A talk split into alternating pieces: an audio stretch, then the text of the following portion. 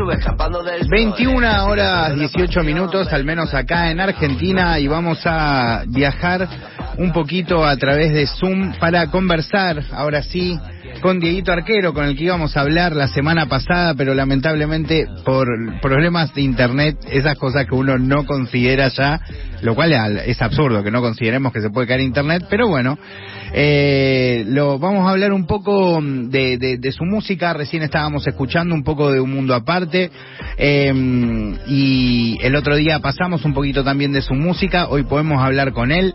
Eh, Diego, ¿cómo andás? Eh, muchas gracias por, por este momento, de, de verdad es la segunda vez que no sé si te acordás que, que te entrevisté yo en Argentina hace un tiempito. Me acuerdo, me acuerdo. Muchas gracias por, por nada, por darme el espacio y bueno, esta vez lo pudimos hacer. Esta vez hay internet estable y mm. todo bien. Aguante, amigo. Bueno, primero felicidades por el disco. Quiero decirte que desde que Pan me, bueno, no sé si, creo que sabes que, que tenemos ahí el amigo en común de, de Pan, tu productor y amigo. Eh, no, no lo sabía, pero lo escuché porque me puse a escuchar la radio justo cuando empezó el programa y lo dijiste. Eh, la verdad que lo, lo, admiro mucho, lo conocí entrevistándolo también eh, y, y, me habló él de, del disco que estaban trabajando y lo escuché entero. Me, me, me encantó, pero, pero antes, de más allá de la, la apreciación personal, me gustaría que cuentes un poquito, eh, es difícil, ¿no? Como resumir tu historia, ¿no? Pero tenés como una vida muy singular de, de viajar mucho, eh, de ir eh, juntando identidades de diferentes lugares. Eh, ¿Querés contarme un poco cómo, cómo es eh, tu, tu vida eh, en ese sentido al arranque para quien no te conoce? Bueno, perfecto. Hago un resumen ahí cortito. Eh, yo soy nacido en España, nacido en Sevilla eh, particularmente, eh, y bueno, a los 16 años me vine a vivir Uruguay, ya hacía música en España y me vine eh, a Uruguay a los 16, estuve dándole de trasca y a la música, siempre a la música, eh, tuve, además de mi proyecto como arquero, porque me presentan como Dieguito Arquero, es como tengo el Instagram, como tengo todo. Sí, total, pero sos arquero, solo totalmente. Como solo como arquero, en Spotify y en todas las cosas. Eh, nada, tuve eso, proyectos de rock, proyectos de rap, proyectos de rap fusión, y ahora estoy como un poquito más centrado en mi carrera eh, personal. Y bueno, eh, ahora estamos acá presentando el segundo disco. El primero fue Agua Fiestas, que me fue por suerte mucho mejor de lo que esperaba. Eh, me llevó a tocar por toda la sala del país, poder ir a, Buenos Aires, poder ir a festivales en Córdoba. Y, nada, y ahora estamos acá, eh, sentados en, en el living tomando una cervecita porque es viernes y, y poco más. Y, no sale, sé mucho y, más que y sale charlita. Claro, Ah, sí, bueno. sí, totalmente. Bueno, te, te agradezco por esa presentación, la verdad eh, está bueno también para que la gente te ubique un poco y, y quiero saber eh, cuál es un poco la, la, lo que llevó a este mundo aparte, ¿no? Eh, que claramente además se escucha un mundo aparte, incluso te diría que se escucha hasta un mundo aparte entre canciones, ¿no? Como eh, es un, un, lindo viaje, ¿no? Como que lo conecta voz, pero a la vez musical, ¿no? Como que va por, por muchos lados distintos.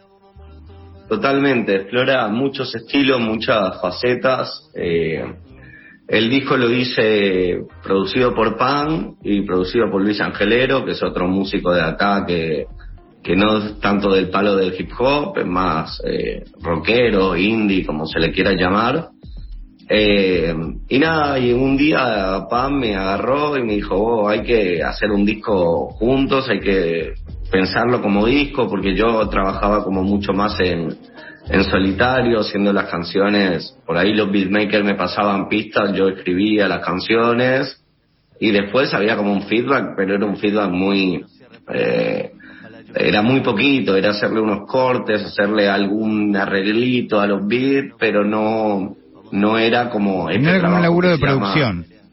Claro, que se llama El Mundo Aparte, en el que estuvimos metidos en la producción desde, desde que arrancamos, encerrados, haciendo canciones, buscando eso, estilos por todos lados, viendo hasta dónde me sentía yo cómodo y saliendo de la zona de confort, porque Aguafiestas son todos rapeos y este disco no, este disco va un poquito por, por otros lados, hay como más extremo, capaz hay como una cumbia, pero una cumbia más andina, ¿viste? Una cumbia más, no tan bolichera, sino como más de, de raíz, por así decirlo. Y, y, nada, y viendo hasta dónde nos sentíamos cómodos y hasta dónde me sonaba creíble a mí mismo, ¿no? Eso te iba a preguntar, ¿no? Que me imagino que ese camino es, es divertido y sobre todo hacerlo con un amigo, pero a la vez es sinuoso, ¿no? Como, como eso de pisar en falso, de a la vez caminar eh, procesos que uno todavía no arrancó, escucharse haciendo algo nuevo, como, ¿no? De, tiene los pros y sus contras, ¿no?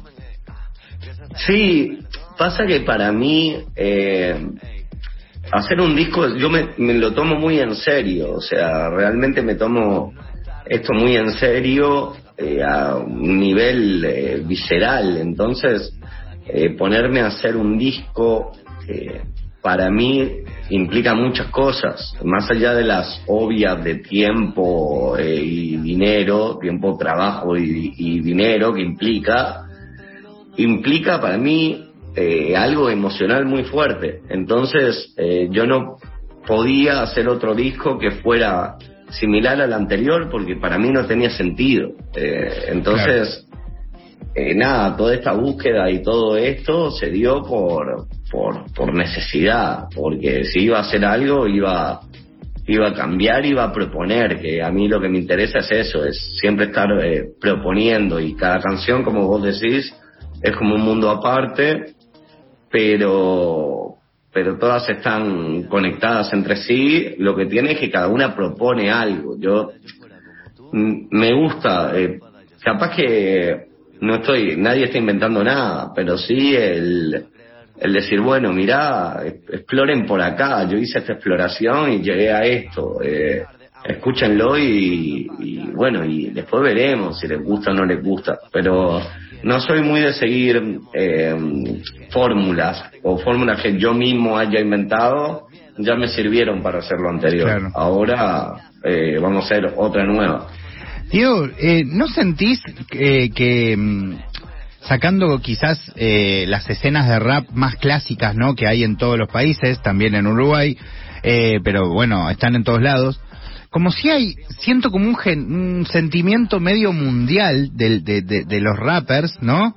Eh, como de, de, de, de, convertirse en artistas y probar con todos los géneros posibles. Algo que hace unos años era medio o difícil o inviable o era algo que hacía un rapero cada tanto, pero ahora siento que de verdad, ¿no? Como en distintas partes del mundo hay muchos rappers eh, jugándose a cantar, jugándose a, cambiar de género o hacer muchos géneros en el en el mismo en el mismo eh, disco, sin quizás tener tanto miedo a, a dejar de, de, de ser rapa, ¿no? Como algo que por ahí se sentía antes, ¿no?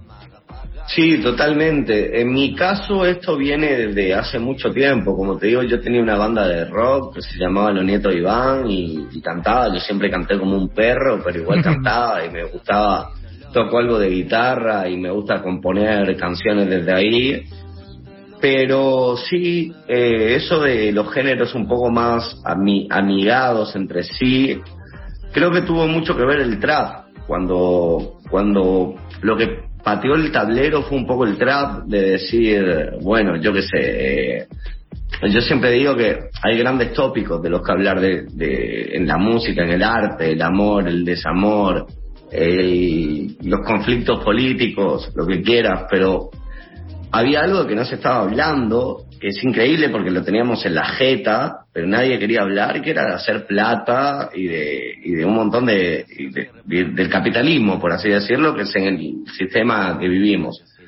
Y el trap como que empezó un poco por ahí y se empezaron a destapar mucha gente y se empezó a destapar a decir, ah, mira, a mí por ahí no, no me molesta ganar plata o a mí por ahí no me molesta...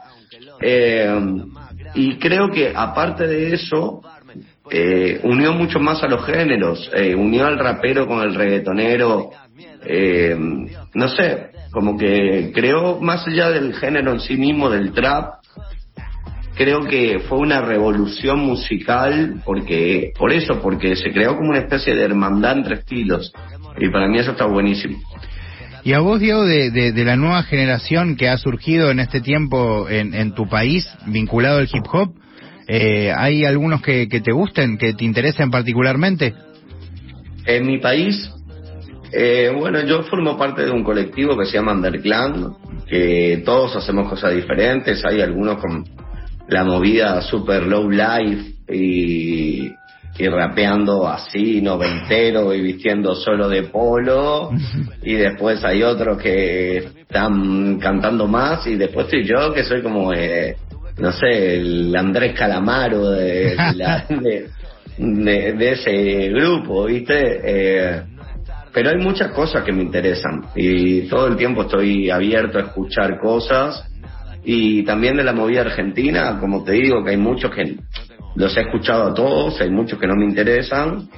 Eh, o sea, todos me interesan porque todos los les doy la oportunidad de escuchar. no, no entiendo, entiendo, como que hay algunos que te gustan más, lógicamente. Sí, eh, pero ECA y Dillon en Argentina, eh, una locura. Che, ¿sabes qué? Qué interesante que me digas justo a Dillon. se está viendo como una especie de... te, lo, te lo cuento del contexto también desde acá, no sé cómo se verá allá, pero Dillon acá hasta hace no mucho era alguien bastante menospreciado. Sí, sí, incluso, lo sé, lo sé. Incluso yo te lo digo en primera persona, yo antes de que saque su disco no lo veía, si bien cada vez le encontraba más talento, no lo no le prestaba eh, particular atención y luego de postmortem y sobre todo luego de Lollapalooza que, que, que tuvo en Argentina hace muy poquito, hay como una fiebre dilomera en este momento, de hecho está tocando en Vorterix en Argentina, luego de dos noches eh, ya a, Sí, sí, lo sigo, lo sigo, me enteré. A sala llena, con lo cual lo que quiero preguntarte es ¿por qué te gusta Dillon? ¿Por qué me gusta Dillon?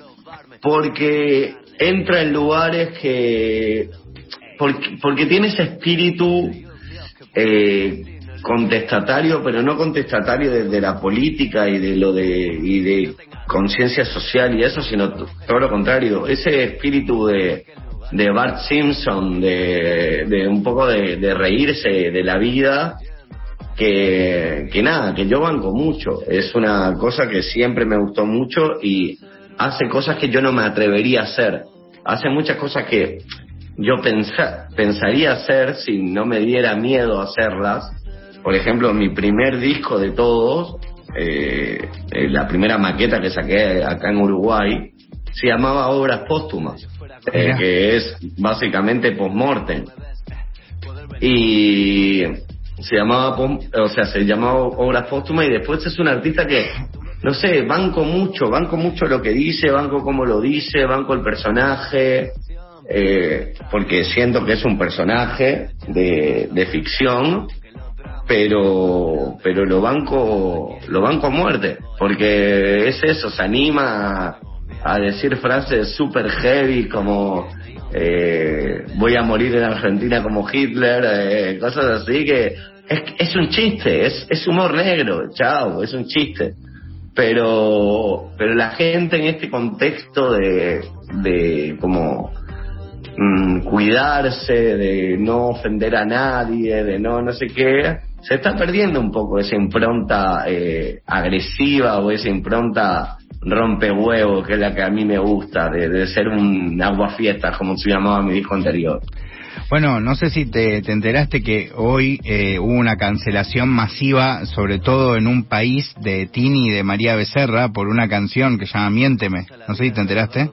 No, no me enteré. Eh, por, por, una... Me pareció un estribillo un poco... Eh, no sé por qué es, pero también el Miénteme, haz lo que tú quieras conmigo. no sé si va por ahí la cancelación no sé si es por eso. No, no, no, va por una frase que, que, que si bien es, eh, digo, es cierto, puede ser eh, ponerle polémico el estribillo, pero se llevó a un nivel, es una es una mm, parte de la letra que dice algo así como que eh, nuestras si nuestras miradas mataran los dos estaríamos muertos, una cosa así, eh, que además es una cita a una canción de Bad Bunny. Eh, Y... Si, no, si, no, eh, si no, la mirada matara, la tuya me hizo el amor, esa.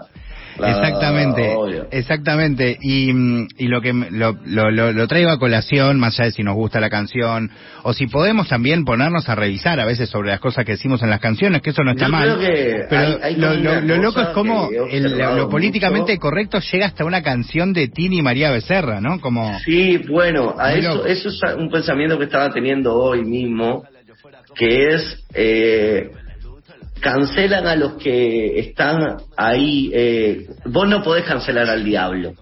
Claro. Me, me- eso es a la, a la conclusión que llegué hace unos, unos días. Pero, eh, Lilon te suelta 10 así y te y todo el mundo te lo aprueba y no sé qué porque Claro, es ya entendés, incancelable. porque ya pasa ya pasa por otro lado pero cuando estás en el lado de la no ficción o en el lado de de hacer algo también al público que apuntaba yo qué sé. Eh, a mí no sé no no me enteré de toda esta movida. No entiendo por qué esa frase eh, se hizo polémica, pero la gente tiene ganas de hacer polémica Total. y, y ya está. Y no le va a hacer mal a la carrera de Tini ni de María Becerra. Esto es. No, no, Ah, eso... o- obviamente que eso no queda exento de que haya mucha gente que se pueda equivocar y que pueda decir cosas que realmente no dan decir o, o un montón de cosas. A mí, personalmente, la frase, eh, la que te dije del estribillo, de miénteme, haz lo que tú quieras conmigo, sí me parece como algo más eh, de ponerse en una posición antes que la que- antes que esta frase. Totalmente. Después totalmente. veré, es después mucho más nocivo eso que lo otro que claramente es una metáfora. Sí, sí, totalmente.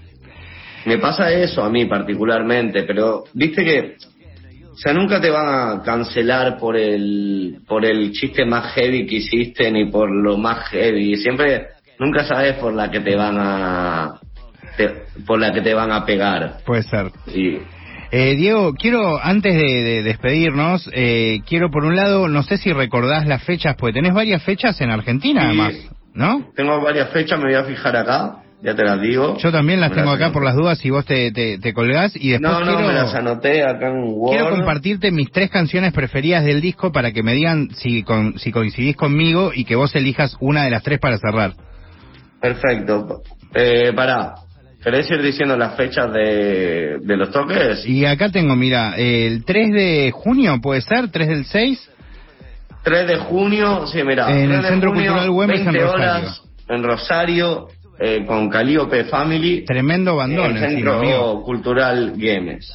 Esa es la primera que tengo. Con de- tremendo- De, la, tre- de la microgirita esta. Con tremendo bandón, Calliope Family es alta banda.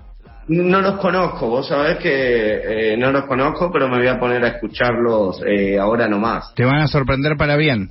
Te recomiendo que, Después, que hagas un tema con ellos. el- Después el sábado, o sea, de ahí, de Rosario, nos vamos para Buenos Aires, 4 de junio, todos son a las 20 horas, si no lo repito más.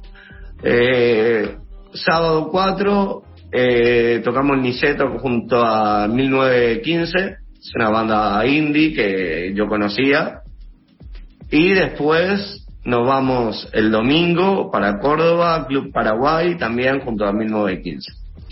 Eh, hermoso, Diego. La verdad que para Así toda que la por gente- fin, porque eh, estuvieron haciendo entrevistas todas estas, desde que salió el disco, que salió hace muy poquito, eh, invito a toda la gente que, que bueno, que esté escuchando el programa Arquero, El Mundo Aparte, a escuchar el disco. Eh, desde entonces me están haciendo preguntas, ¿y cuándo venís a Argentina? ¿Y cuándo venís? Yo las tenía ahí, pero no estaban confirmadas y recién hace dos horas se confirmó todo y bueno, ya lo puedo largar. Qué bueno entonces que salió la entrevista ahora y no la semana pasada. Totalmente, igual yo ya había avisado en, en Instagram, en arroba Dieguito Arquero, que, que se venían cosas que en Argentina. Qué bueno. Pero es eso, Córdoba, Entonces- Rosario y Buenos Aires. Yo con, yo te voy a ver entonces en, en Niceto seguramente ahí, eh, así que espero. Es pero- el mismo día que toca Easy.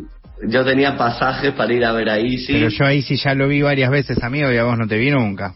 Bueno, eh, va a estar buenísimo porque toco con banda nueva. Eh, ahí con se sumó unas teclas, un saxito, una guitarra. Y, bueno, vamos, vamos a ver cómo defendemos este nuevo disco.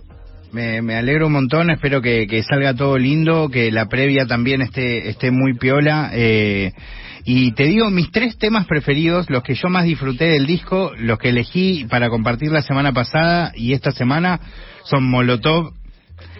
Es, ella se olvidó, que me encantó, eh, y Cobarde. Esos fueron mis tres temas preferidos. Bueno, eh, para mí, a mí cuando arrancaste la nota y estaba sonando Molotov, me, me dio una satisfacción, porque, porque no es el tema más, eh, que más haya pegado, ni es el tema que más haya gustado, ni, ni nada, pero para mí eh, es como de los temas que estaban más lejos de hacer cuando me propuse hacer este proyecto, como ahí sentí un crecimiento. Claro. Así que nada, me encanta que hayas elegido ese tema. Y bueno, no vamos a cerrar con Molotov porque ya pusiste Molotov. Si querés, igual pero... la escuchamos entera, no tengo problema. Es, es no, es pero poné cobarde, poné cobarde, que es como arranca el disco y es la puerta de entrada al mundo aparte. Bueno, eh, Diego, arquero, eh, eh, también, eh, no te, o sea, te digo arquero y a la vez siento que te digo por todo tu nombre, pero está bien, es como corresponde. Sí, está perfecto, arquero, el tema es que si buscas después de Diego Arquero, no te aparece, o te aparecen cosas mías del 2014, Totalmente. entonces no... Bueno, te agradezco mucho por, eh, por la charla. Nos veremos en, en junio acá en, en Buenos Aires y, y bueno, eh, espero que, que siga todo muy piola y ahora escucha, nos vamos escuchando Cobarde, ¿te parece? Perfecto, buenísimo. ¿Querés presentarla Muchas gracias por el, por el lugar y estamos acá siempre que quieran. Nos vemos próximamente por allá. Dale, ahí entonces escuchamos Cobarde de Arquero y suena ahora mismo en Nirvana Verbal.